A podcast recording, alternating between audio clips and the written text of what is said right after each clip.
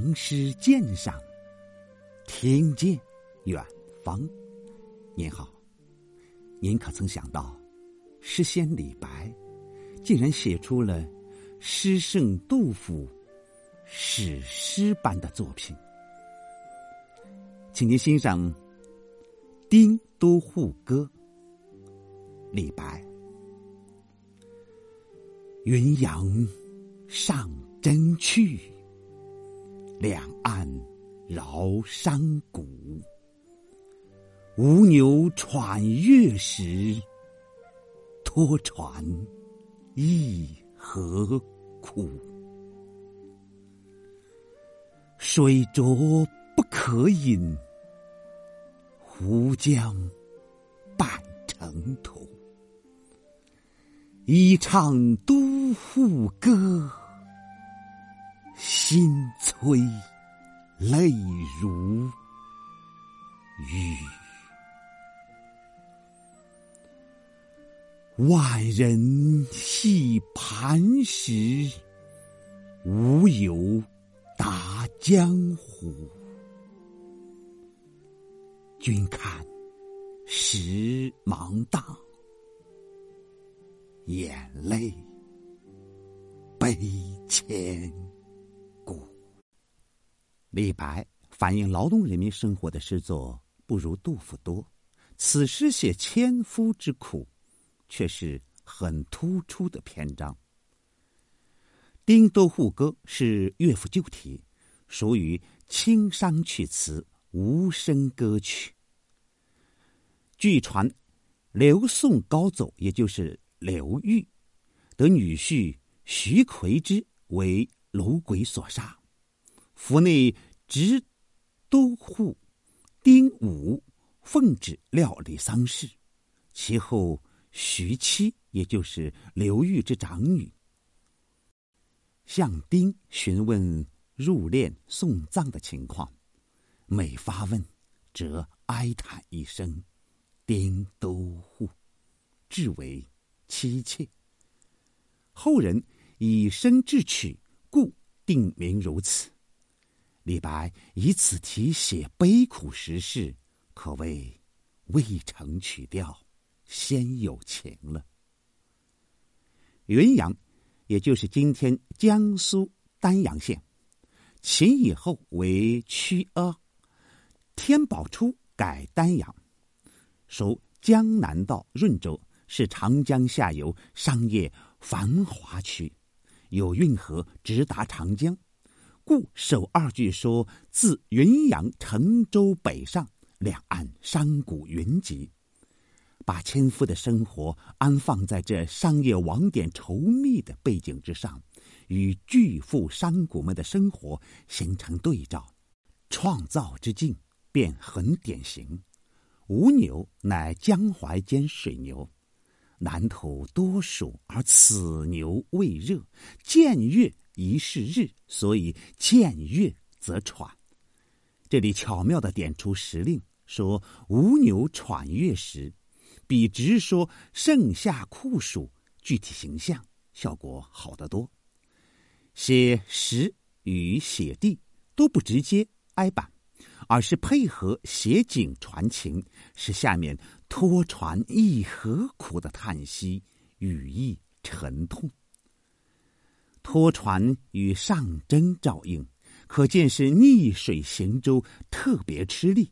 纤夫的形象就突现于纸上，读者仿佛看见那褴褛的一群，挽着纤，喘着气，面朝黄土，背朝天，一步一颠的艰难的行进着。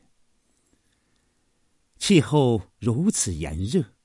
劳动强度如此之大，渴自然成为纤夫们最强烈的欲求。然而生活条件如何呢？可及也只能就河取水，可是水浊不可饮啊！仅言水浊，似不足令人注意。于是诗人用最有说服力的形象语言来表现：湖江。半城头，这哪是人喝的水呢？只说不可饮，言下之意是不可饮而饮之，控诉的力量尤为含蓄。千夫生活条件恶劣，岂止异端？而作者独取水浊不可饮的细节来表现，是因为这细节最具水上劳动生活的特征。不仅如此，水浊如泥浆，足见天热水浅，又交代出拖船亦何苦的另一个重要原因。以下两句写千夫的心境。但不是通过直接的心理描写，而是通过他们的歌声及拉船的号子来表现，称其为《都护歌》，不必指古词，乃极言其声凄切哀怨，故口唱心悲，泪下如雨，这也照应了题命。以上八句。就拖船之艰难、生活条件之恶劣、心境之哀伤，一一写来，肆意尽致。不料末四句却翻出更惊心的场面：万人系磐石。结合首句云阳上征的诗意看，盖指采太湖石由运河北运。云阳地近太湖，而太湖石多孔穴，为建筑园林之材料。唐人以极为珍视。船夫为官吏仪式，得把这些开采难进的石头运往上游。磐石大且多，即有万人之力拖之，以断难达于江边。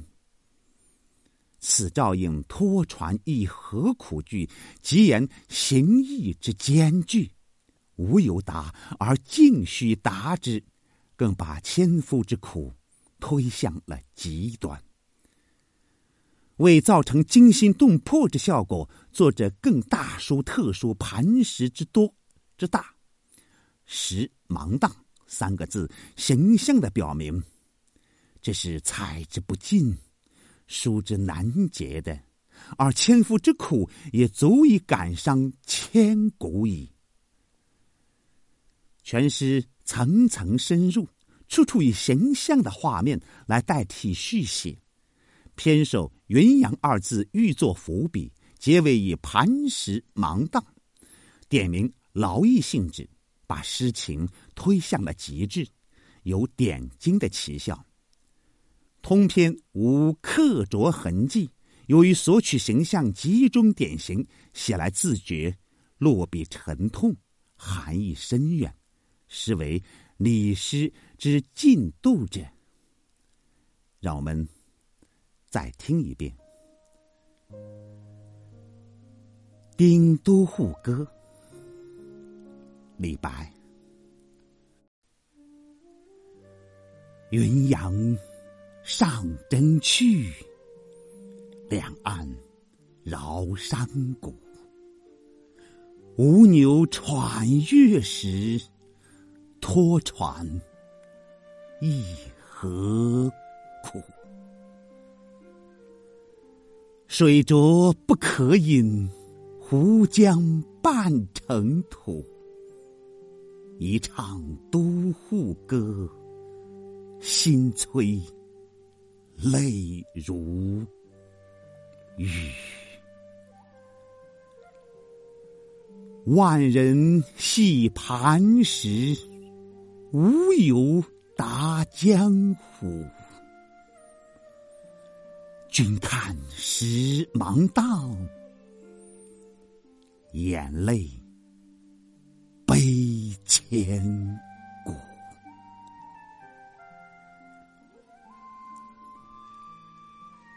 谢谢您的聆听，咱们下次再会。